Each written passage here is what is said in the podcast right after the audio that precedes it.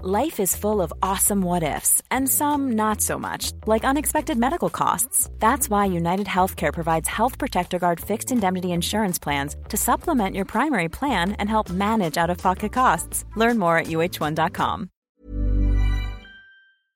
以下内容包含成人话题，请在家长指引下收听。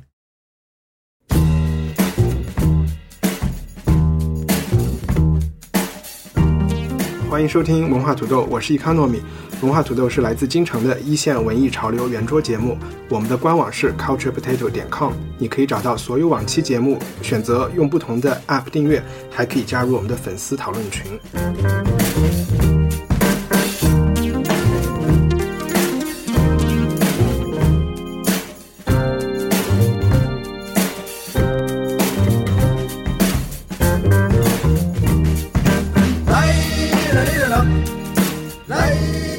今天节目要讨论一部电影和一本书。这部电影也许很多朋友在院线都看过了，是一位很有潜力的八零后导演齐玉坤执导、宋阳主演的《爆裂无声》。这部发生在内蒙古矿场周围的电影，一开始让我想起了盲井的现实感，后来才发现它更像是时间中的孩子遇到了《水形物语》，再遇到了杀死比尔。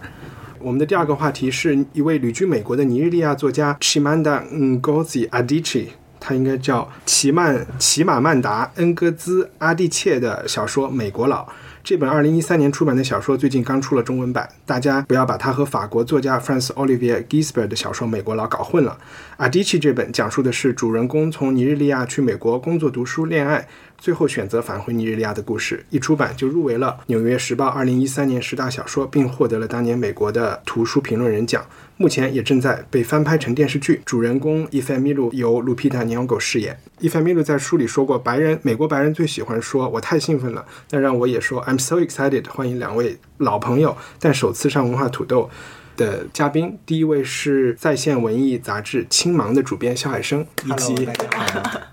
以及常常出现在 Podcast《艺术有毒》的嘉宾，北京一位叫什么国际一线画廊的从业者赵阿蒙。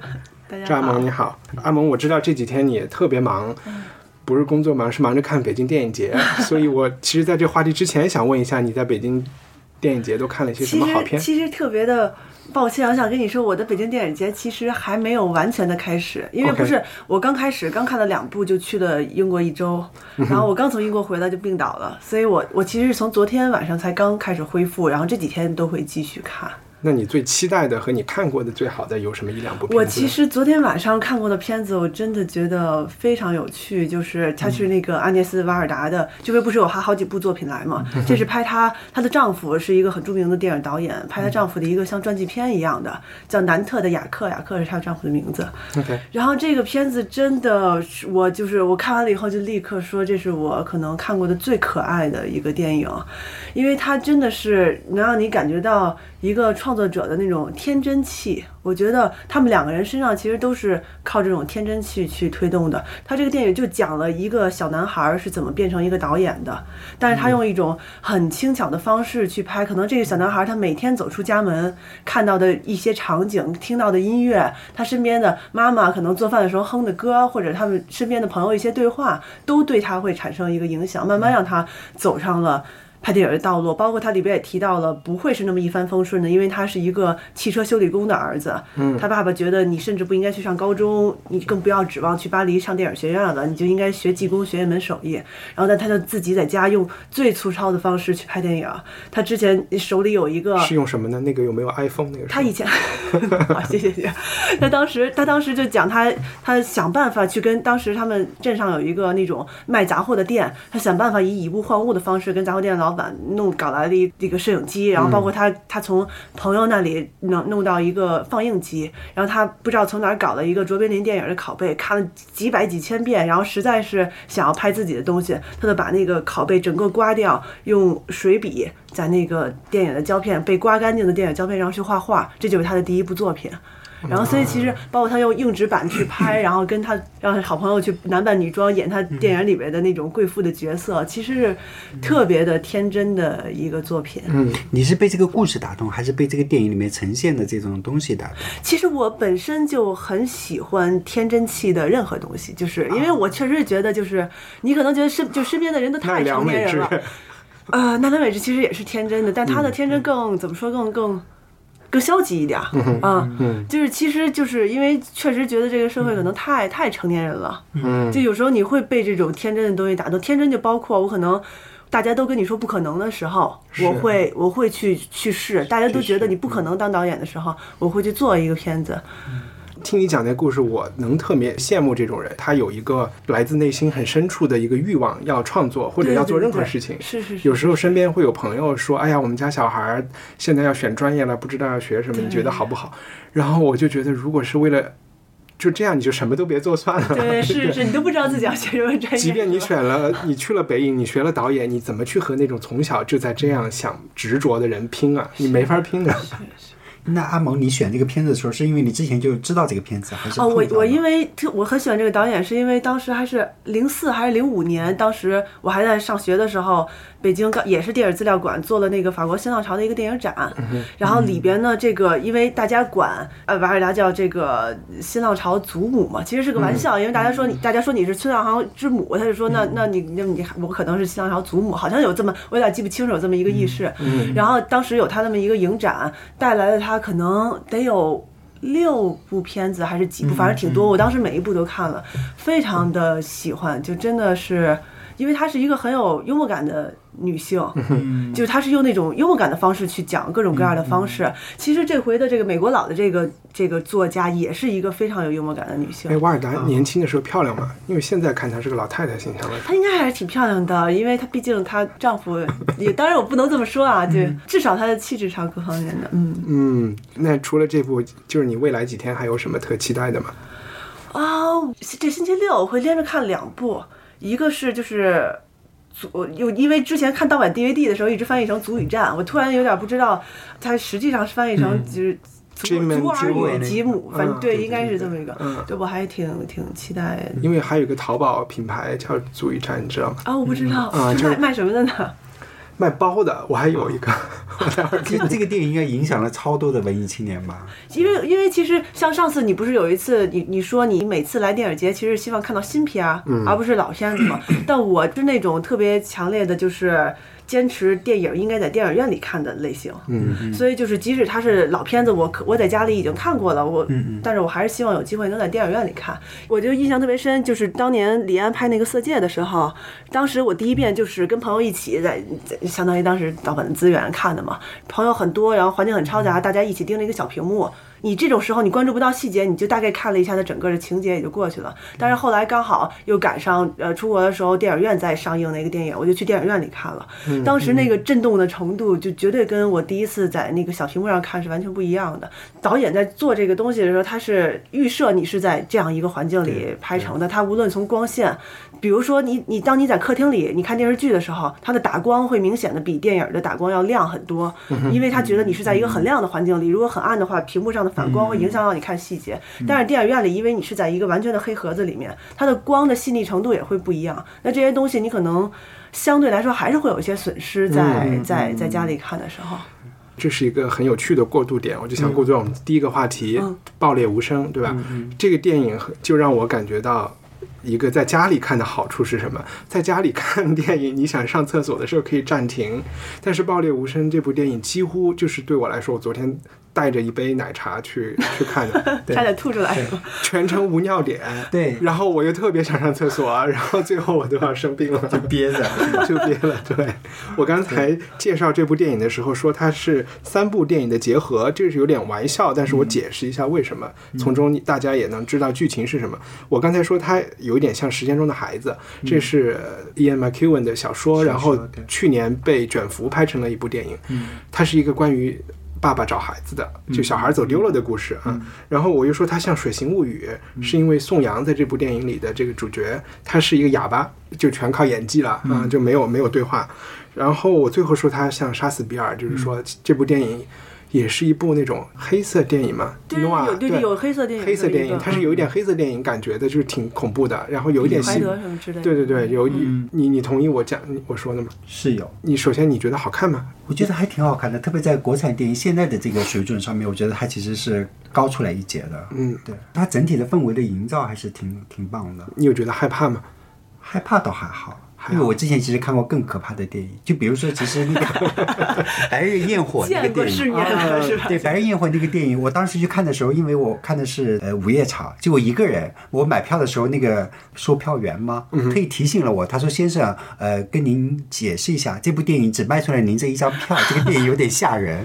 对我当时其实我。还是挺好的一个服务，对对对，挺好的，对对。当然，因为我们的是一个小电影啊，所以做的很人性化。然后我进去了以后，哎，那我一看，我觉得还好。突然间就碰到了他们在那个公交车改装的那个面馆里面开始吃面，然后吃出了一颗人眼珠子。对，这是一个特别吓人的画面。再第二个，他们后来去几个人去围捕那个人的时候，突然间嘣就开了一枪。就这两个场面还是真的把我吓到了。因为我还没有看这个电影嘛，我你说特别可怕，我问你怎么可怕，我特别记得你说是昆汀塔伦蒂诺那种可怕。对我忽然觉得，那我可能不太喜欢那种类型的可怕。对，你觉得可怕的之处在哪里？我刚才说他是，就这个导演是个特别有潜力的导演，就是在这个电影里你能看出一些大师的影子，就是昆汀是其中一位。这部电影的前十分钟，他的那个开篇，我觉得做的特别好，在内蒙古的一个农村里面，他们都是矿工，一群矿工在吃羊肉，然后有很多特写，然后昏暗的房间，所有的人都有一种隐藏的那种暴力的感觉，然后他们在讨论要不要签一个什么合同，嗯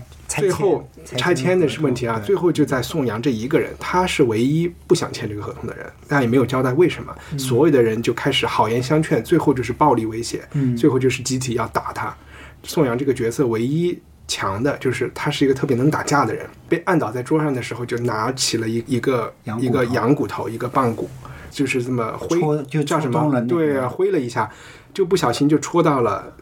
压住他那个人的眼睛里，对对，那个人就瞎了啊。然后那一幕是特别可怕的，一下就可能到了 N 个月之后，他的小孩丢了，嗯他又去找他小孩的时候，也没有交代，他就到了一家羊骨店，其实就是这个瞎子开的羊骨店，瞎子在厨房里剁肉，嗯，就感觉你感觉他要报仇。宋阳进来是为什么也不知道，大概是也许是在找他小孩儿，或者是怎么样，你就感觉这会有一个冲突，最后没有冲突了，冲突。直到这一刻，我觉得这前面那种黑色电影和西部电影的那种感觉都特别强，我就觉得哇，好带劲啊！包括配乐也都挺有那种美剧的感觉，但拍到后来，更多的就更像一个中国的那种文艺写实、写乡下的电影的感觉了。最近这几年，我感觉好像看了好几部，不管是电影还是小说，其实都是这样结构的，就是他把一个故事拆散，然后变成一个环节、一个链条、一个链条的，然后他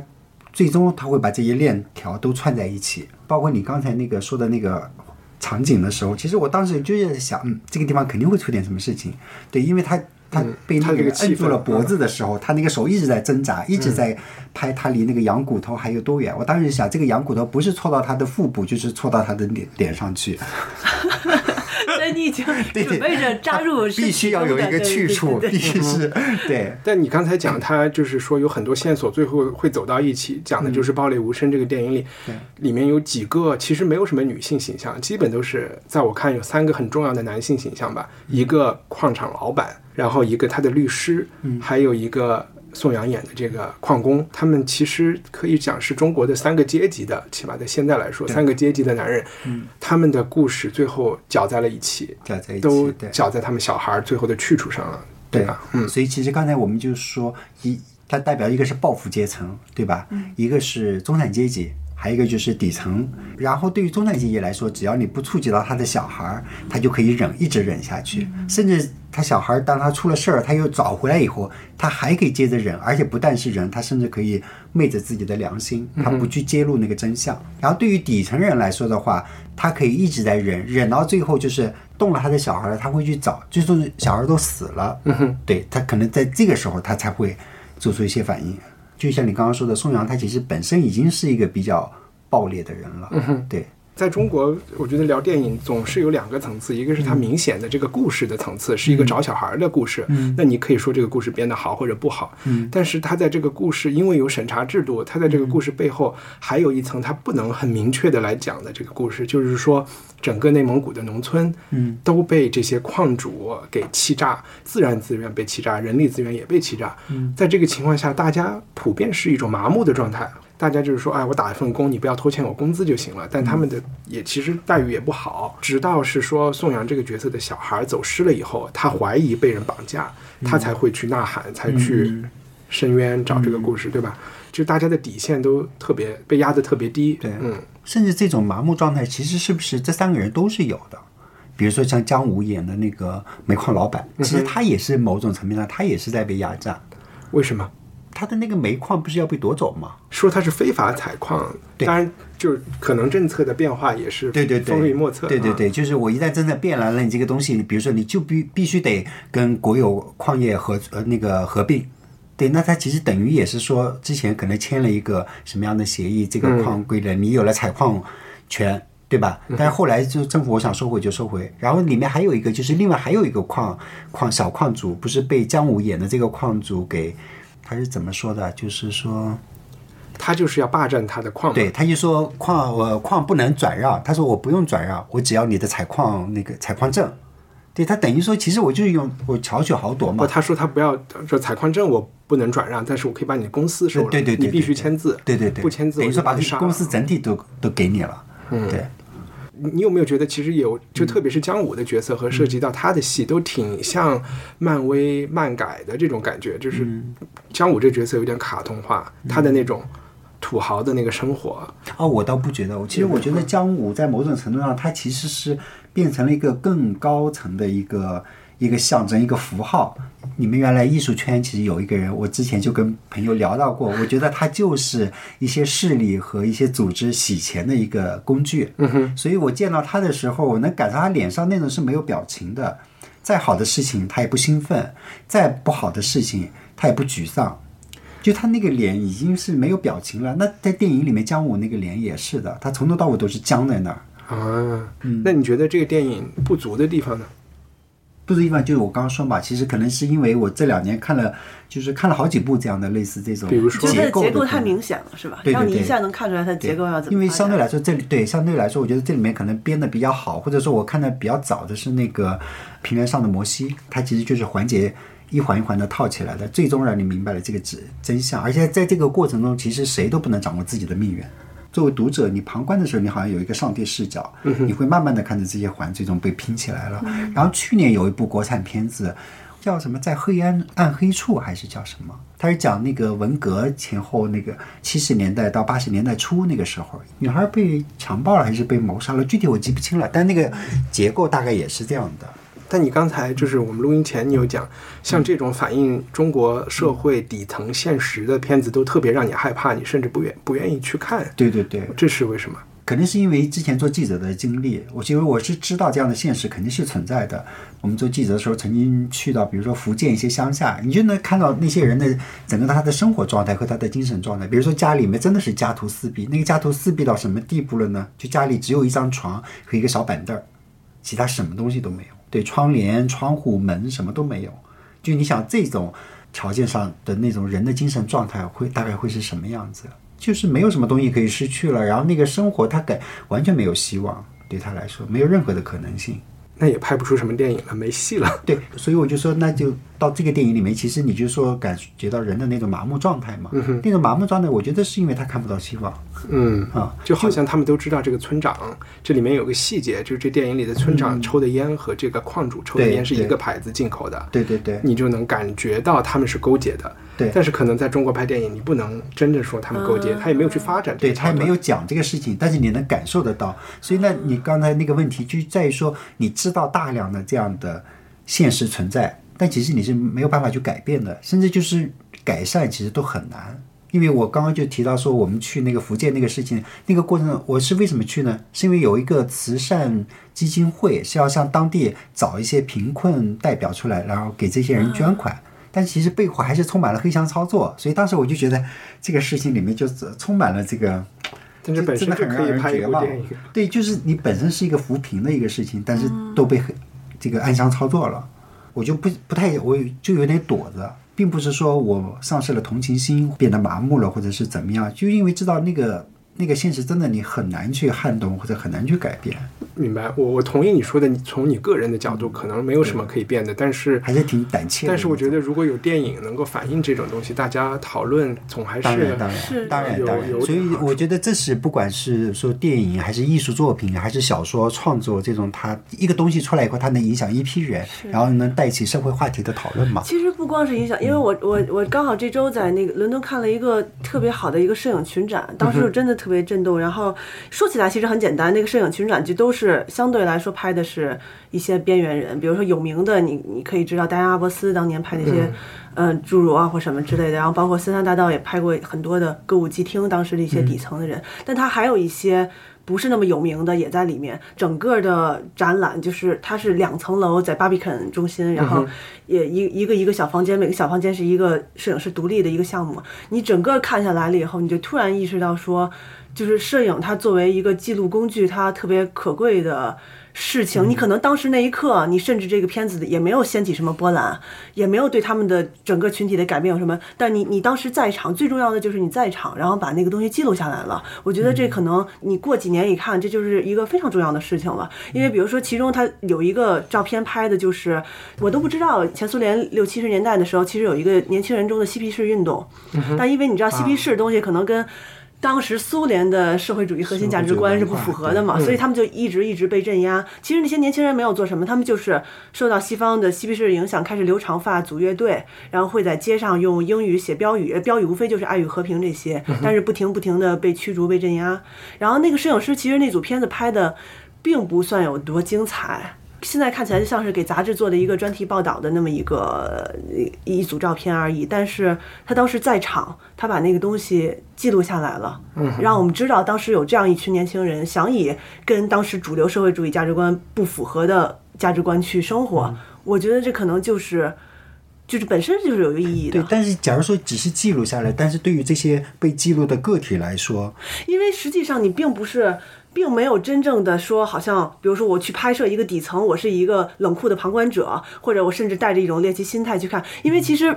谁都没有那么优越，说实话，谁都不是真正的社社会的幸运儿。但是如果我能在场记录下来的话，我觉得这东西本身，可能大家都低估了这件事情的意义。我是觉得，当然，如果你有更更出色的视觉方法的话，你可以让它进行更大范围的传播。比如说柴静的那个什么，对对，如果对你有技巧，你可以让它更大范围传播。你没有技巧的话，其实也没关系。我觉得当时那一刻记录下来，就像寇德卡当时他那么著名的一张照片，就是苏林苏联入侵捷克的时候。他在布拉格的街头拿起自己的左手，拍了自己手上的表，那就是入侵那一刻的时间。那张照片从构图上来说完全是不合格的，但他就是在那一刻他记录下来了。他拿着相机，他跳上跳上坦克去拍照了。对，他之后他他说他很害怕被抓起来，所以他就逃跑了。所以他觉得自己是个懦弱懦弱的人，但是没关系，他他很珍贵，他作为一个记录者，他记录下来，这对这个时代绝对是有意义的。我是觉得现在可能大家有点太高估了，就是我们要做什么这件事儿的的难度了。嗯，刚好因为最近很多人也在，因为过去我在伦敦一周，国内发生了各种各样的事情嘛。啊，你说就是对，包括包括对同性恋那个微微博的话题标签，大家他被关掉了，但是因为大家的。我不知道是不是真的跟大家的呼喊有关系，然后他过了两天了以后，他又被解封了。对，其实那我就觉得这可能是代表他是嗯，对我我能理解能认同，而且比如说像同性恋这个事，其实当时当天我们也做了一些事情嘛，我们自己用那个便签在墙上贴了一个贴了一面彩虹墙出来了，其实就不不管说它是公司文化，还是说我们在社交媒体上传播这个这张照片，其实作为一种声援，但是我还是有的时候。不知道，可能我骨子里面会比较悲观。真的，尤其是我回来的时候，因为看到有人在重新再发出了当哈维尔写的写的那个文章，就是我觉得还是挺受震。他就是说，就是行动这件事本身是最重要的，就是就是很多人会跟他说行，你去行动没用，但他可以很简单的回答说有用，就是特别真的特别有用。我又举个例子，就我昨天在我们楼下金客隆买东西，然后就有两十二点钟特别多人，就只开了两个口，他有可能有八个口，然后。那个队就排到就是那个食品区去了，其他的人就都在那张望，很不满意，但是没有人采取任何行动。我就拿了一筐东西，在一个空的结账口，大声的嚷嚷说：“有没有人来结账啊什么的？”然后也没有人理。然后我又叫又叫，我在那站了一分钟，嚷嚷了可能有五六声之后，有一个经理来说：“啊，他们都去开会了。”他隔和我隔很远，我就和他开始对话，就说：“你能不能上去让他们开会的人下来，先给我们结账？”当我。开始有实质性进展的时候，我就发现我背后已经就站了十几个人了，都拿着他们的东西。然后这个时候经理和我对话的时候，我就感觉不是我一个人在对话了，我其实有点代表他们所有的人。是是然后最后这件事儿就搞成了，就当然我没有干成一件，我是很自私的，为我自己能够 我不想去排队，我觉得你开了一个我就排第一了嘛。对，但是你不觉得吗？就是从你刚开始我们聊到的那个电影，就是如果你想拍电影，你用最简陋的方法，你去拍，你先把它拍出来。对。你你想结账，你就是很简单的站在另一个收银台的口问有没有人能帮你结账。我觉得这些东西是是一样的，真的就是如果你觉得现在现在说实话，我们身边发生了太多的事情了，你可能就只是把这些东西记录下来，都都都是有意义的。对，对是。是。然后 突突然间好像变成一个热血的。没有对，我其实是认同这个这这种观点和想法的，而且包括其实我们也在做，但有的时候难免真的就是会悲观，因为我觉得现实一个是一个是复杂，第二是太强大了，有的时候真的就是你稍微那口气撑不住，可能就会被带着走。所以可以从一些排队这样的小事来让是我其实也会觉得让身边的人觉得，哎，为什么不可以嚷嚷一下呢？可以当然让让一下。对，比如在电影院看电影的时候，只要有人对对对对，打电讲话呀，或者或者看手机，那个手机屏太亮，我都会去跟他讲。对对，这个是你一直特别有正义感在这一点上我。在社会教育是这块还是做了一些事情的。好，鼓掌。再聊我们第二个话题嗯，美国哎，这个电影你们觉得聊完了吗？啊，没有聊完，退回去还有什么可以但是讲？我我不知道啊，对对。我有一个问题，你觉得你有没有觉得普通话在这个内蒙的这个电影里面听着很奇怪？就是他拍的是最底层的人，所有人都说的是很标准的普通话，甚至有人说那个他老婆宋阳的老婆那个演员我不知道是谁，好累还讲着比较洋气啊的啊普通话，我就觉得有一种特别奇怪的感觉。因为啊！说起这部电影，是我今年看的，我觉得第二好的国产片，第一好的是一部叫《村戏》的电影。嗯然后是在一个叫大象点映的 app 上参与他们点映去看的。村戏是一个讲河北的事儿，嗯里边全是说的河北话。然后我看了那个电影之后，我再来看这个，我就觉得哇，有一种很强的脱节的感觉。说你们会不会是因为你，因为过去你从第五、第六代、第五代开始，就大家已经看了太多这种用用方言去电影，好像习惯了这种了。嗯。但实际上最开始的时候，电影不是都是用标准的音去、去对吧？无论是国外的电影还是。应该他们拍一些异域风情的电影，其实里边人也都流利的说着英语。这个和它的市场定位有啊关系对对对是和我是觉得，如果能拍像比如说《爆裂无声》这样的电影，你能看出他一些纠结，就是说他肯定想拍走大众路线，包括那个海报，我不知道你有没有印象，那海报是你感觉像是一个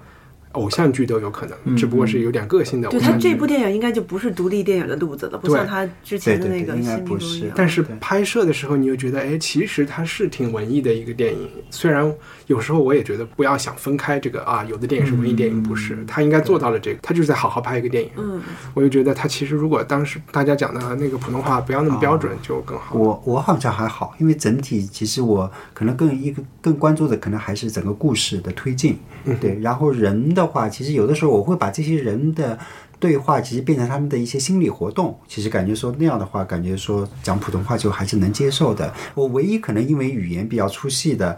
可能是那个聂隐娘那个那个里面的台湾腔，就是听的实在是太出戏了，就是啊，其实要到了那个程度，我可能就不太能接受。但是这些一般都还好。OK，对，你觉得我们这部电影聊完了吗？好，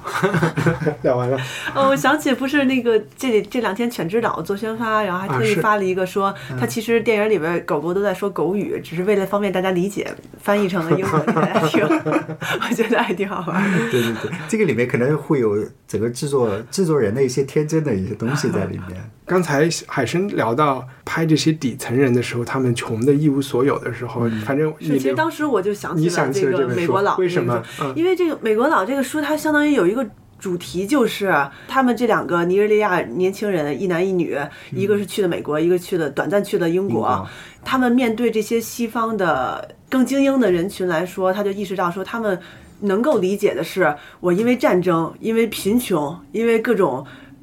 呃很夸张的暴力的原因，能感受到的绝望是他们能理解的那种绝望。嗯嗯，但是如果一个小孩从小到大，我吃得好，穿得好，然后我也可以受教育，甚至我的母母亲是大学老师，虽然是在尼日利亚大学老师，然后我是高等知识分子家庭出来的，我这样一个人，为什么我还要逃离那个地方？嗯，就其实那是一种，你可以理解成精神上的暴力，它是整个社会的结构的压抑，让让年轻人觉得他没有选择，他是没有选择带来压抑，他并不是说我被人强暴了，我要我要逃开逃走，我或者怎么样，他不是那种程度上的。对，嗯，这个所以他当时所以所以我觉得这本书为什么就是中国的读者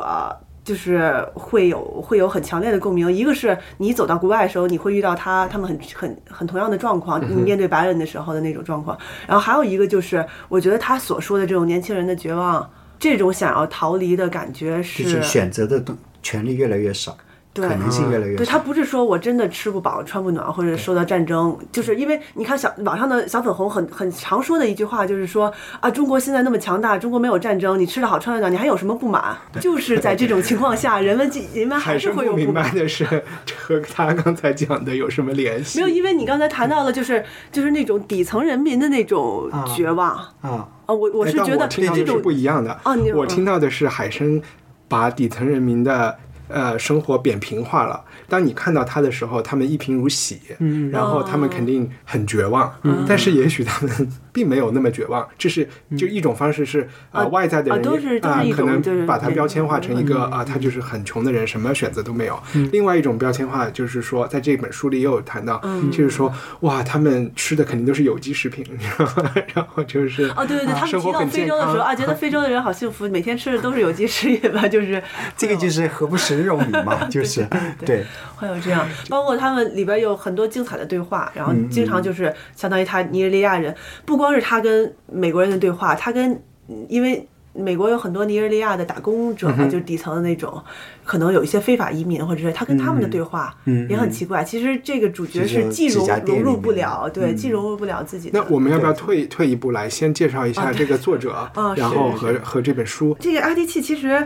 呃，其实从我这句话没有任何贬义啊，他其实是有一点像一个网红式的作家。然后我刚才还特意，因为之前看过他的 Instagram，、他基本上他的 Instagram 随便发一个自己的自拍都能有一万一万多个赞，就是就是还是挺红的。然后我其实，在看他的小说之前，是先看过他在网上的演讲。他在 TED 有啊，对对对对，应该就是那个演讲，就关于呃女性权利的演讲。然后就是如果如果你们看过那个演讲的话，其实那个演讲很短，很有趣。如果就是如果今天听到的人可以看一下，你就会发现他是一个非常有魅力、非常有幽默感的人。那我觉得他的这种幽默感是绝对传达到了他他写小说的哎对这件事上。但其实这个是刚才我想问的，就是因为我读这本书的时候，我其实感受到幽默感并没有那么强。我想，比如说你能举几个例子吗？就是那些他有很多自嘲的部分。其实我说的幽默感是这种自嘲的那种幽默感，然后包括他。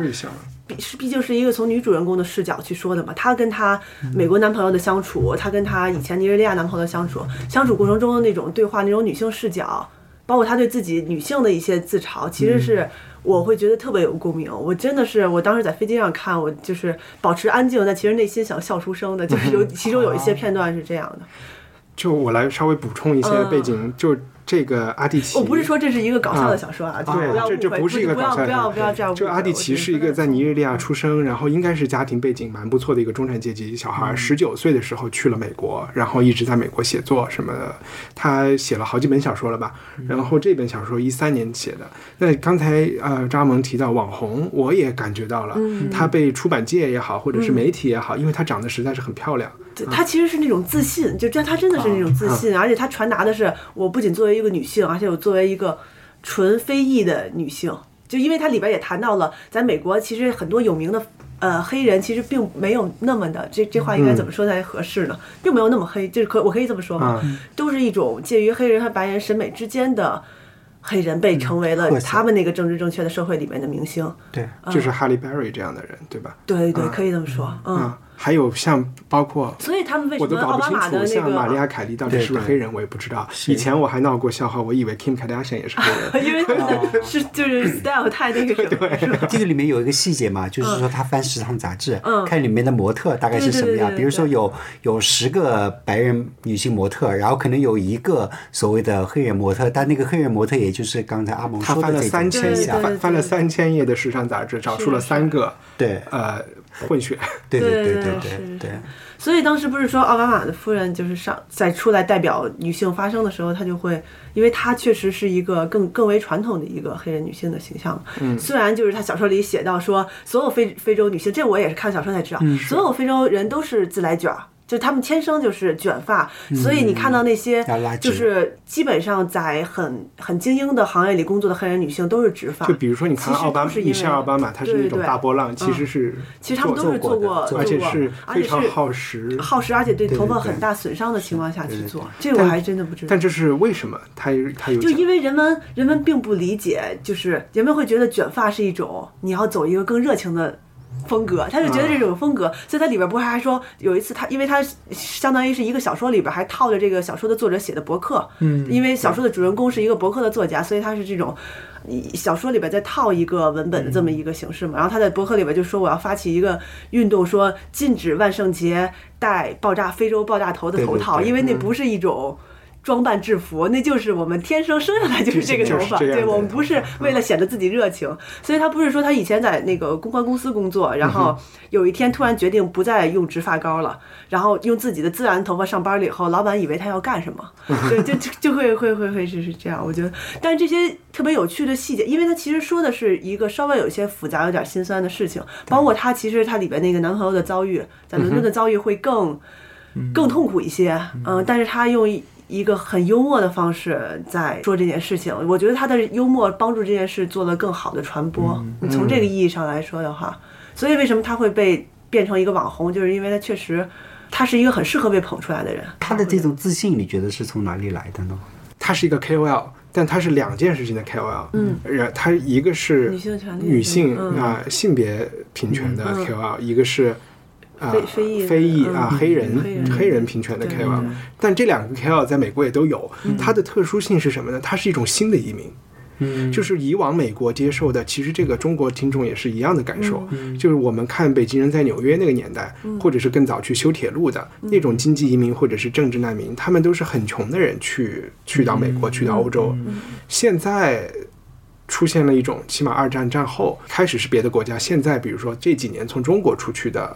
他们就中产阶级的小孩出去，他在美国到了美国以后。在智力上和他的心态上，他觉得他和美国人应该是平等的。嗯，是但是因为美国那个社会，他们毕竟是少数，美国社会你是黑人，这里面是有很多历史渊源和一些歧视和一些包袱在那儿，他就得被卷进美国，就起码是非洲移民尼日利亚人进了，他会被卷进黑奴后代和白人殖民者后代的这个恩怨里面去，然后他他完全跳出来这个去说话，所以就有新鲜感吧，我觉得。嗯。包括他里边不是因为他在美国谈的那个男朋友是在美国的黑人，而且是一个精英嘛，他就有特别强烈的那种。政治立场性，他就觉得在一些事情上是我是完全不能妥协的。对，他反而会觉得可能你就是这个主角，他在质疑这个主角时不时的会用一些更为好像不积极、不主动的方式，没有没有为我们的种群啊争取到一些权利，但实际上确实可能他的那种激烈的反应，就是像你你说的，来自于六七十年代的那些民权运动对。嗯所以这个里面其实是有一种社会运动的视角和一个从一个个体的视角，其实两两边其实是，而且我觉得它它触触及到很多非常现实的问题。他可能把美国里社会中不同观点的白人和黑人都拿出来，通过不同的社交场景是，都让他们表达了观点。嗯，而且不是说我是对立的，我是一个黑人，你是白人，我们对立，它其实是一个更为复杂的对立。你想，对像一个她跟她的黑人男朋友之间都有都有像一个多边形的一个对立，是吗？是，包括他回到他的家乡了以后，比如他的不是那个小一走也也去了美国，然后去美国本来是想去当医生，但遇到各种各样的问题，她男朋友反而回到尼日利亚，变成了一个暴富的阶层，对对对，但是就是有各种各样的，对，但你有觉得在这个小说里描写了几个女性？就是她本人是一个，她姑姑是一个，然后呃小姨小姨是一个啊，因为是嗯。aunt 嘛，英文里是啊啊，然后他们都其实，在某种程度上，在美国活得比她的男朋友更好。就是出于男生，我就看到了女性也有她的一些优势。她的姑姑在尼日利亚的时候和军阀睡觉啊，然后去了美国以后，小说的这个主人公她也有一个高富帅的白人男朋友，在一度啊，就是他们都可以。但我不叫交我觉得，换一些来一些东西，但是她的男朋友在英国就没有这个优势。但相对来说，我觉得这个 对对疑对对对问有一。点点，我不知道该。从哪儿开始？我觉得其实你刚刚说的，你刚刚说的这两个，其实你可能你看起来表面上是，比如说他迅速能够在美国社会站住了，他好像可以通过通过谈恋爱进入到一个对对新，的但我本质上来说，我觉得这个东西对他们是一个更深层的伤害。其实，比如说对于女主人公来说，她其实后来她就一直在反思这个事啊情。，是是是，下一步其实就是因为你永远在依靠别人嘛，你永远没有独立下来。她其实，比如说里面不是提到她去给一个一个体育教练做按摩，然后不得不发生了一些就是侮辱性的行为。对对对，我觉得那个事情对她的伤害和刺激是很大的。啊，我没看懂那一段，就是我觉得他的反应有点过分。你你们有觉为什么得吗？不你会觉过分啊，这个我觉得很过 很正常啊。就是他其实在他的内心里是知道他要去做什么的。就是不他这个，他没有直面这个事情，然后当事情发生了以后，那这个事情就是刚刚阿蒙说的这件事情对自己的伤害是更大的，就是不是，我觉得这个里面其实也又回到阿蒙刚才说的事情，就是他在做这个决定的时候，他是没有选择的，因为他要去不做这个事情，房租。嗯。对他没有钱交房租了，但是他做完了这件事情以后，把这个事情的一部分后果让他在尼日利亚的男朋友来承担，因为他选择了分手。对，那你不嗯能说是，你不能说我选择分手是说让这个后果让她男朋友承担，我觉得对对，我觉得我也我就觉得她身上有一一种那种忠烈的，但当当时其实她她这件事儿以后，不是相当于有很长时间就是几乎就是得抑郁症了嘛，几乎就是抑郁症的啊症状嘛。对对对。但那个抑郁症其实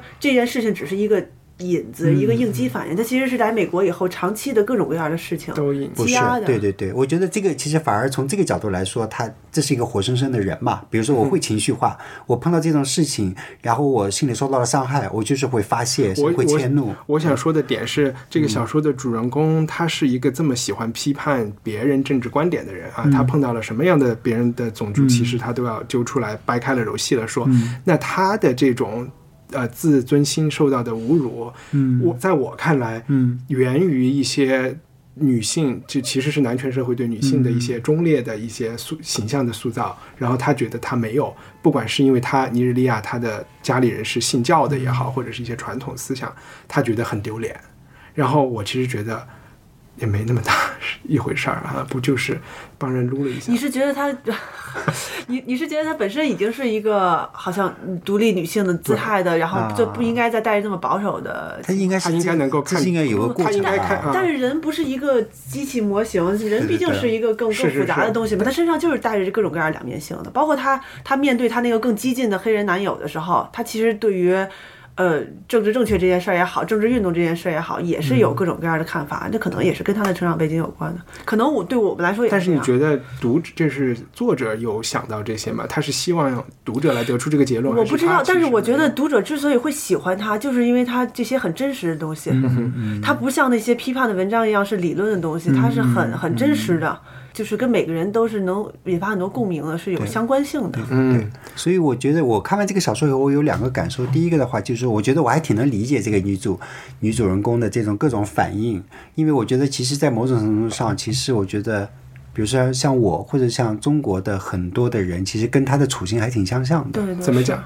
就是刚刚张萌说的，就是我们现在也不是缺衣少喝，对对，对，但是你面临的的压抑感。你会觉得压抑，没有安全感，然后你觉得你没有那么多但是美国的中产阶级也抑郁啊。那是不一样的一种抑郁了。对，我觉得还是不一样。对然后再一个的话，其实就一开始我看完了这个书以后，我觉得这个这个小说为什么能获得这么大的关注，包括甚至这个奖项之类的现实上的对成功，就是获得了那么多奖。因为我觉得，说实话，我觉得他的叙述的一些技巧什么，其实还是挺拙劣的，并没有那么。那么成熟的一些小说技法在里面，但是可能这里面你会觉得他前一本更好是吗？就是那个半轮黄日那个。半轮黄日没有，我觉得其实这个技法上面并就不怎么样还没有到对，从写作技巧上来说，他并不是一个怎么怎么样的人。但是比如说你，讲的技巧是，我觉得它最大的价值在于真实，就是刚刚我觉得看你把它放到哪个阵营里去看这本小说吧。你是把它放到，比如说诺奖候选人的阵营里，就或者还是说你把它放到就是现在怎么样的一个正在活跃的年轻作家。我不能说他是畅销书作家，因为他其他哎。没有那么的不严肃，就是对。嗯，他不是一本很沉重的对对对严肃文学作品，不能说它是很沉重的东西。嗯，呃，有一个问题就是，他这个小说其实分了三个部分。嗯，呃，第一部分在尼日利亚是童年啊，青年，然后是移民出去，嗯。啊，她和她男朋友在不同国家，后来又回来，在最后一个部分简短一点吧。嗯。呃，在前两个部分里，听扎蒙刚才的叙述，你是对在国外的那个那一部分更感兴趣，是吗？或者你有觉得这两个有明显的差别吗？我是觉得在尼日利亚的那一段是更吸引我的，因为呃，尼日利亚的年轻人是怎么生活的，他的他们的态度啊，他们的日常，对我来说、陌生啊陌生很新鲜。啊，然后他去讲美国的这些事情，反而有一些观点性的事情，我觉得，哎，好吧，反正因为我自认为自己相对来说是个比较开明的人，在另外一个层面，我也觉得好像这就是种族歧视这个事情被过度分析了以后也挺复杂的，所以看到后来我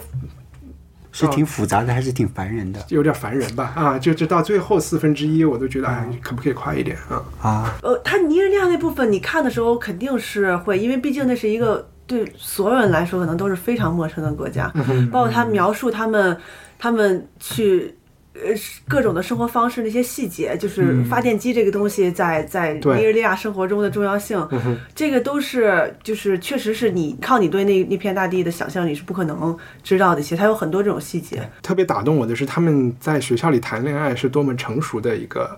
就是他和他的第一个男友第一部分可能也是一个特殊的例子吧。啊，你觉得他们相对特殊还是对，我相对？我觉得他们相对他他们的那个就是他们在尼日利亚那个国家还是属于中产阶级以上嘛？对对，他们是嗯以一种很很智性的方式去谈恋爱的。嗯。而且他们家长对于他们初次要发生性行为之前的那种预防针和引导他妈妈的，但是你都特别但你不觉得他之所以会前面会说这么多，就像就像你说的，就是他们不是因为落后而来到美国的，嗯，他们其实是一个很很高级知识分子的家庭出来的，而且他们其实，在尼日利亚可以过得相对来说还挺不错的生活，但他们去美国其实是寻求一个更大世界里边的更大的发展，那你觉得他离开尼日利亚会不会有觉得说，在那个国家，因为感觉到他和呃其他一些阶层之间的差异过大，其实然后其实我觉得他他们在尼日利亚面面临的困境，能够特别典型的在她这个男朋友从英国返回尼日利亚以后的状况中，就是因为社会的那种你说潜规则也好，你说他的各种。就是他的那个系统已经让你，就是如果你想留在当地的话，你就必须按照他的规则工作，呃按他的游戏规则去玩。在中国不是也同样的我？觉得你就看八十年代之前的一百五十年的中国，嗯就大家都是要离开的，所以在尼日利亚和可能整个欧洲或者是很多第三世界国家，大家的有一个共识，就是就是要有美国梦，好的生活就是奋斗，然后移民，然后去欧洲或者去美国。但是，美国是一个更有吸引力的，在但是我确实觉得美国梦对他们来说，不是说我要去一个发达的国家，而真的是那种选择的多样性，包括整个社会价值观的多样性。我可以以自己认为正确的方式去选择，因为比如说，因为他身边的几个女性确实是不符合当时主流的价值观的，她其实也是受到了一些各种各样的争议，是他们在这个争议里边。按自己的方式坚持下来了，其实是她男朋友后来相当于是某种程度上向这个规则妥协了嘛。嗯但是大部分人。就是从发展中国家去美国的人，他们还是希望到了美国以后，我就生活在一个 Chinatown 的感觉里，或者 Little Korea 的感觉里，不能这去么说过？起码上一代人，呃，上一代啊、人，上一代人嗯或者他们的价值观是，呃，相对单一的，就是他想要的东西，就是他他不想要祖国不好的这些东西，但是美国的东西他也未必都想要。那他第一代那他出国的动机是什么呢？出国都就是经济动机啊，就真的是因为在国内，呃我觉得就就是像像淘金一样的去了。对，去那儿更自由，生活会更好。但是他们的那个自由和好的定义，不是充分展实现价值，而是可以当律师、当医生。所以为什么第二代的小孩通常是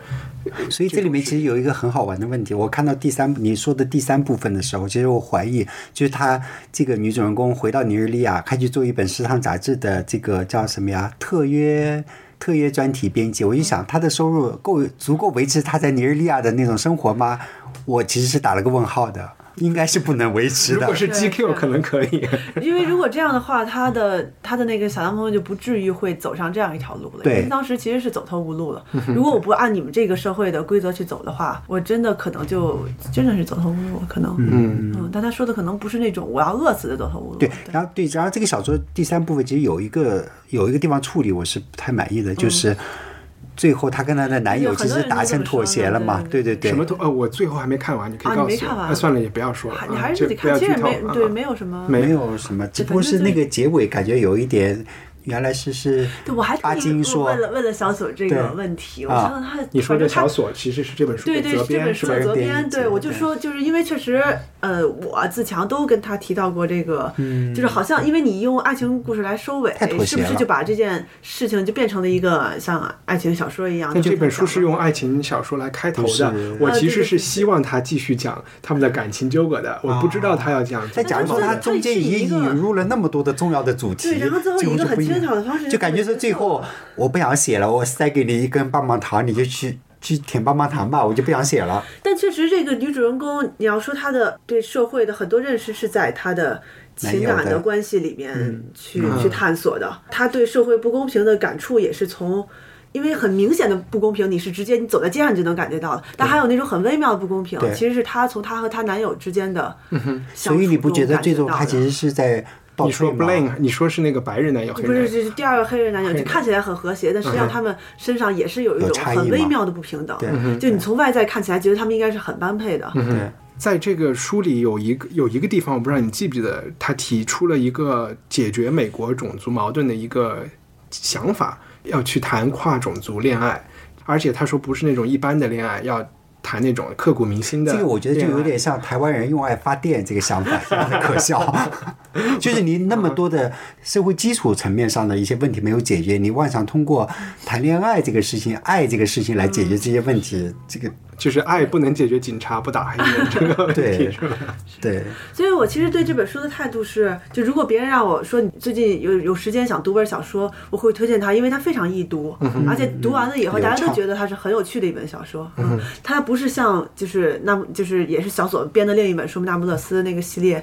好像说真的对跟你的人生有一些很更重要的关系，就是那种那种感觉。你说那不勒那个女友，对对对，那个可能相对来说题材更窄一点，或者说要取得共鸣的话，其实因为我看那套书，其实我是不太有共鸣的。啊我不太能理解那种女性之间的那种微妙、那种友谊、那种背叛我我觉得他讲的不是友谊背叛背叛这种东西。啊，那是什么？如果要展开的讲的话，就会涉及到我个人很多的，呃，私密的方面，所以我不打算在这个场合来谈论这件事情。那因为我我可能就是默认，呃，不是默认，就是想象中感觉它是往那个方向的主题去，所以我就没有。在美国佬里面还有一个反复出现的事情，就是文学。这两个年轻人，呃，女孩在尼日利亚的时候是看相当于琼瑶那类书的，然后这个男孩是看经典，而且尤其是美国经典。嗯，到了美国以后，这个女孩也因为后来跟这个男孩谈恋爱以后，也开始看经典，反复提到一些作者和一些作品，这有什么意义吗？因为他毕竟他讨论的是这些有一定知识背景的年轻人所遭遇的一些呃跟世界相遇中遭遇的一些状况。那我觉得这些东西就是他们成长中挺重要的一部分。想起来就是不是那个蛋豹，他之前在微博上说，他就说他他支持翻译腔这个东西，因为实际上。呃，翻译腔是说你诟病一个人说话不够中文，就感觉是从英文翻过来。但如果我的整个阅读环境就是这种呃西方的阅读环境，那其实我真正生活的社会。是我我所阅读的那些东西构建出来的社会，我并不真的生活在在北京，我不需要用北京话来说话。对对对，嗯，所以他觉得，呃，翻译腔对他而言是反而是一个他要坚持的东西。就是我觉得可能这些文学的作品对于一个年轻人来说，就是这样一种存在，就它像包围在你身边的一个胶状的果冻一样。你你从更微妙的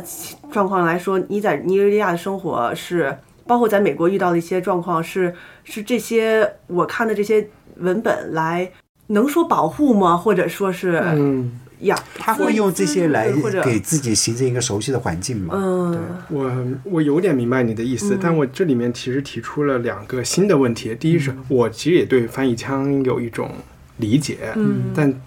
不观点不太一样。我是觉得中文里面有很多词，它背后的那个五千年的那个文化的语境太强了，所以需要摆脱它，这是我觉得好的。另外就是我觉得这些。我就是在想，因为我在英国念中学嘛，因为所以其实和也有尼日利亚来的学生，然后我看了以后有很多亲切感，我就感觉说中国确实，因为我们封闭了那么长时间，其他国家有一有一种那种殖民和后殖民的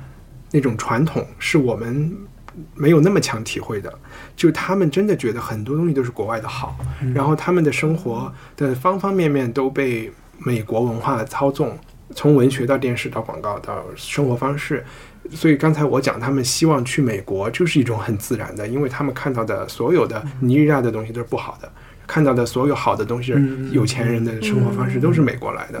这样从某种程度上是他们去了美国以后的不适应，很多来自于这个，就是他自己觉得我和你们是一样的，追求的东西是一样的，但是美国人没有觉得，美国人觉得你是一个外星人。啊，对吧？虽然他们其实对美国文化很了解，美国人还是觉得他们是外星人，就是这个是一个嗯，他们需要适应的事情。这个是正常的吧？啊，对。行，你没提出一个什么问题？没有没有，我觉得这个这个心态其实还是挺挺典型的，就真的是区别于我们这一代年轻人想要出去和上一代年轻人的最大的区别。嗯，就是我们没有觉得自己，我们确实觉得自己跟他们是很相似的，但是他们却不这么想的那种感觉。对对，这是一种。呃，没有被回馈的爱，就是我们对，其实是 我没有回应是吧？没有回应，我们对他们是有爱的，但是他们完全无感。对对，好惨啊！就是他回来以后从事的那个职业和他的选择，我也觉得感觉有点肤浅，好像有点追逐一种生活方式的。干嘛要去做这个时尚杂志的？我不是对时尚杂志有任何意见，就只是说。但其实这你要看他 Instagram，他其实，在 Instagram 里一直在推扬一种。就是他认为更正确的，呃，黑人的美学吧，就是怎么说？是什么？比如说，他其实他书里边也提到了，我怎么用我天然的自然卷去做出一个发型，而不是说配合你们西方的审美把它拉直。然后包括他会穿一些，因为他知道自己的肤色深，他会穿一些很鲜亮的衣服，但他穿出来就不像你想象的那种，就不像春晚里边的那个，你知道那个非洲小品那种感觉的，就是我穿成那样出来了。对，但他是。你感觉这是有非洲的元素，但同时又是时尚的。我觉得你你不能就认为他他用时尚的方式在传达这件事，好像就是肤浅的或怎么样的。其实他他这种时尚的方式给了很多人自信。明白，嗯，他可能但他这个，比如说，不管是这种时尚或者是自信，他背后的标准是什么呢？比如说，还是美国的社会的主流价值观，还是一个这个，我觉得好复杂，因为是其实挺复杂的。他一定要造出一种不同于他不喜欢的那些形象，嗯，然后呢，是要是他自己的审美可以接受的，但是他自己的那个审美是由什么东西影响的，他是很难去分析的。对对，等于说这个其实就涉及到一句，比如说，我要把自己从地球上拔起来。其实说白了，就是那种用小众品牌的人，觉得自己是一个小众的人，但是他们无非是一种产品类别。我我给他们看了，我给你们看一下他 Instagram 上这种照片，明白。然后你们可以看一下他整个的页面，然后如果你那个你可以放在博客的页面上，可以的，对对。哎，可以用这个做海报，在。对，包括你看他会很很大胆的用这种颜色，然后他的头发就是他那个自来卷的，嗯是，对，但是是是好看的，他还是有。其实就是有其实自信就好。你看他这个有一万七千个赞，那他这些算非洲未来主义吗？其实你想提到他跟他上一代的那个得诺贝尔文学奖的那个黑人女作家叫什么的？Toni Morrison，Toni Morrison，其实很不一样了嘛。他们算没有历史包袱吧？他相对轻很多嘛。他轻很多。Morrison 就是你刚刚说的，他在跟美国大陆那片土地会有很对，他是从智力的角度来切入你们的这个讨论，但他自身他可以从这个东西抽出来，我可以去东京。对，就比如说你说的是他没有历史的包袱，他可能需要的是一个身份认同。嗯啊，他寻找身份认同，我觉得相对来说还是比较相对来说容易，或者相对来说，其可以把它简化了以后，它其实就是一个战队，我在哪几个队列来站队。但是跟你说的那个历史包袱就很不一样了，那个是需要解决的问题。但我总觉得，其实最后是圈子、圈子的文化和它的经济基础。圈子文化在他回到尼日利亚以后，不是很明显吗？嗯，就是我还没看到那儿。嗯啊，我我的意思就是说，他在东京、香港、巴黎的一些圈子里都不会有这个问题，但是在同样的国家，你如果去了一个更大众化的地方，他也都会被歧视，会怎么怎么着。但是最后，我就想说，为什么中国人要读这本书？我我就随便讲一个观点，就是我们会觉得，在中国，我们因为都在一个皇帝下面活嘛，我们没有相互之间的歧视啊，我们的那个平等是所有人都是只有经子民只有经济上的歧视。我我们通过 臣就说服于我们我比你有钱，我住的小区比你好。所以就是在中国，它这个东西是一种更微妙的东西，这里面有很多。她去她男朋友家吃饭，然后她的男朋友家的家长怎么看？但是你如果在中国，你带了一个和你的背景不一样的对象回家吃饭，这里面的政治和一些暗流是一模一样的。对我好像在豆瓣上看到，就是有一个女孩，她就每年被逼婚，然后有一年她就带了一个老外男朋友回回上海过年，完了那那个年就过得特别热闹，所有的人都在围绕这个老外男朋友在讨论。对，但比如说讨论到最后的结论就是，她爸妈是就是说明年要是还是这个男朋友，你们 你就不要带他回来了，我宁可你没有这个这个老外男朋友。但如果比如说她的男朋友他是北大的，她男朋友是个快递小哥呢，那这也会有这样的问题的。但那个就简单嘛，我就刚刚说，它就是一个经济经济差异嘛，阶层差异嘛，嗯，它就不会涉及到这种文化呀、身份啊这种东西。就比如说我们在看去到国外的中国人，有很多人投川普票的，嗯啊有，因为中国它处于黑人和白人之间的一个社会地位和一种歧鄙视链，对，它就是有一个鄙视链，就是包括我们前我看这本书但他不会去同情下面的人，他都是去朝上面站队。原来黄种人是在黑人的上面的呀，我还以为在下面呢。你知道我看这本书的时候，我刚好不是那个跟同事他们去去那个阿联酋嘛？阿联酋当地，因为阿联酋是一个非移民国家，就相当于外国人是不能入籍，只能在这儿打工的。然后你就发现，在当地打到打工者也是有他的鄙视链的。哦，比如说，我们当时有一个接待的导游，虽然我平常都是自己去去走，但他有一个负责接待的导游，那个导游就就很明显的表现出来，他可能比如说相对于白人，他要稍微那什么一点，但是呢，又相当于印度人，不知道为什么是印度人，你知道，相对于印度人，他好像又更优越一点，就是他也有自己的一套鄙视链，啊包括那最底层的可能就是来自于，嗯，阿联酋的那些更穷的阿拉伯兄弟。其实最后就是按肤色在在划分。是啊，简单的说一点，啊，是按肤色吗？那为什么印度人和中国人要美白呢？泰国人要美那？那拉美人和黄种人谁的肤色更？对，我觉得这里面可能会会有一个综合的一个，不是这样的，拉美人有人很白纯白啊，然后有嗯人是，就但是美国人就没有去细分这个事情了。嗯但是在拉美有有的欧洲后裔是完全家里就几乎没有啊、当地人基因的，也会反。正鄙视链这个事情是是很很可笑的。可笑的是，中国人经常是站在施暴的那个人，或者就是努力寻找优越感，嗯是吗？对对对对，他往往去同情他不应该同情的那个人，而不站在他真正应该，我们应该创造一个平等的社会。这个不是很，他而是你随便看看微博上的评论，你就有这种感觉了。这个不就是那个叫什么所谓的这个斯德哥尔摩症真的，综合症就是我要跟施暴者站在一起，这样感觉我好像可以跟他变成一个利益共同体，然后我可以，对，但这也是一种没有回馈的爱。其实，他要寻找安全感嘛，这样会给他一个安全感。但这个的确是比较可笑了，我就觉得说黑人的肤色再好，但他在防晒方面其实有很大的生理隐患，很容易得皮肤癌。白人啊，对，对白白皮肤 是但是黑人也需要防晒，这这在书里也有讲。啊，这个我没有注意这其实里面。有一些挺还是挺好笑的细节，就是关于。呃，他其实是在用这些好笑的细节在在打你的那个刻板印象你，觉得他这个这个这种细节放出来是故意的吗？当然，肯定是故意的。我这里面有一个细节没有讲，因为他没有生小孩儿。我有一个，我以前有个室友，他是南非洲南部非洲博茨瓦纳人，嗯他在英国当医生，然后呢，因为就是他也是选到一个小地方去，好像更好找工作。他在那个地方是唯一一个黑人医生，他自己就生小孩了，他就带着他的小孩去看家庭医生，然后要体检啊什么的。黑人小孩刚生下来的时候，差不多是白的，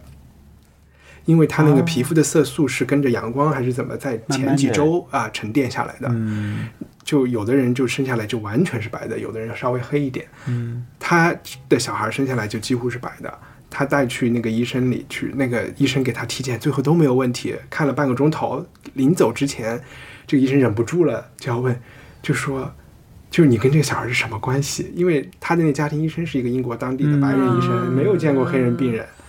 然后我的这前室友他就就笑场了，然后就跟他解释了一下。啊，那我觉得你前室友的心态跟这个作者还有点像接接近，就他遇到这种情况的反应是笑，嗯因为 就是 不是愤怒是吗？对对对因为没有那么多愤怒，就是说作为一个黑人在白人国家，呃我就觉得就就习惯了是吧？对你就像像如果你是一个农民工在北京，你成天被赶来赶来赶去，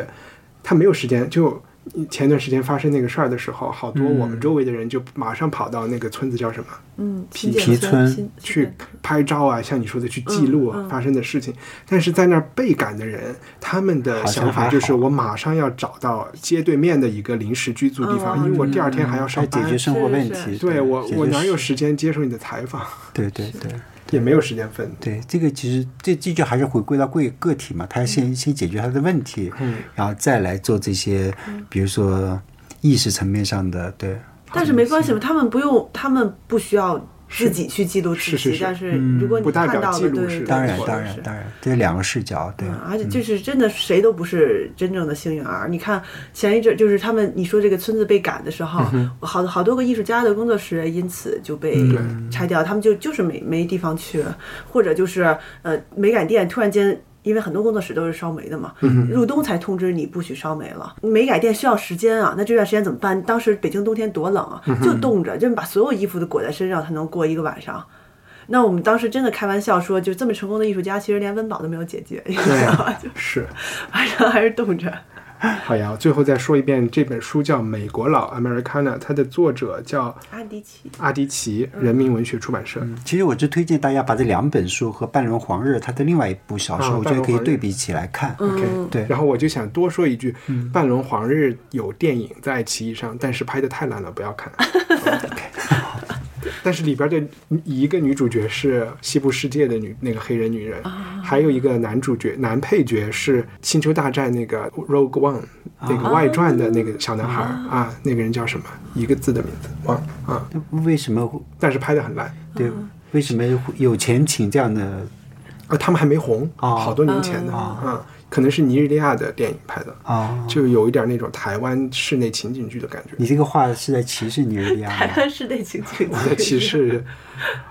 不知道，第三世界国家的电影工业。好吧，大家去看一看，到底到底它差在哪儿啊？那 我们现在就进入今天的推荐环节，每个嘉宾推荐一个希望听众去发现的一个事情，啊。有吗？我其我其实本来挺想推荐大我我跟很多人都推荐那个在现在在伦敦巴比肯中心的那个、嗯。那个摄影展了，嗯。嗯，然后那个如果大家有兴趣的话，可以去看看我说的这个瓦尔达拍她老公的这个电影，，OK，就是给自己一点天真气。其实你说灾难艺术家，其实他喜欢他不也是因为他的，就是那个人虽然他很很怪，但是他他也是有天真气的嘛。他认为我们既然要做电影，那我们就拍呗，就是就是就是这种东西。我才还是我觉得做很多事情，这都是一个。对对其实你绕了一大圈，就看了很多成功学之后，你会 还是得绕回来，发现就是做你爱做的事情，然后就开始做就好了。对对。对最后成了一个，这是阿迪达斯的圣诞对克的耐克的广告这是 啊，为什么意思？啊。然后 anything is possible，对。对对，还是那赶紧去谈一下植入。我还好，好像没有什么特别想推荐的。对，你你们你们的杂志最近做了一款线上游戏，好像挺火的。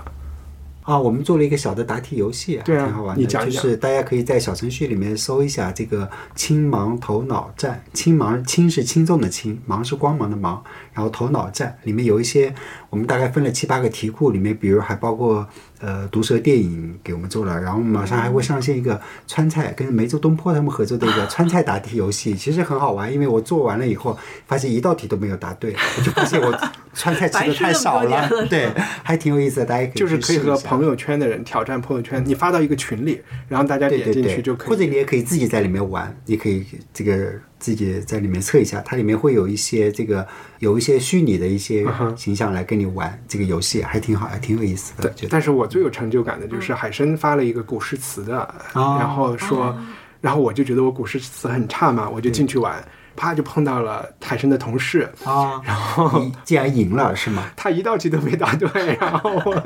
我也没有答对很多，但是就感觉别人零分，我算是马上截了一个出题者出。题者都是什么都没答对的，无论是古诗词还可能是。故意的吧？看到对方哎是一个新用户，我要让一下他。有可能吗？对。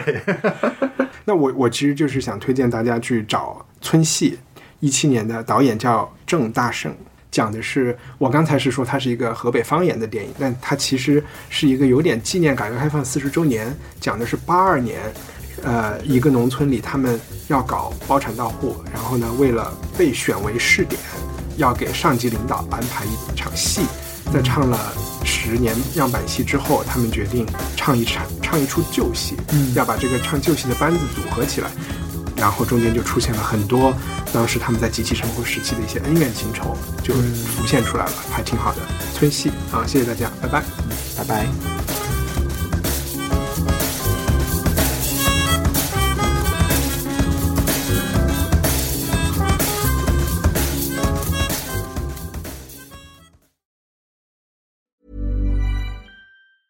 Planning for your next trip? Elevate your travel style with Quince. Quince has all the jet setting essentials you'll want for your next getaway, like European linen, premium luggage options, buttery soft Italian leather bags, and so much more. And is all priced at 50 to 80% less than similar brands. Plus, Quince only works with factories that use safe and ethical manufacturing practices. Pack your bags with high-quality essentials you'll be wearing for vacations to come with Quince. Go to quince.com/pack for free shipping and 365-day returns.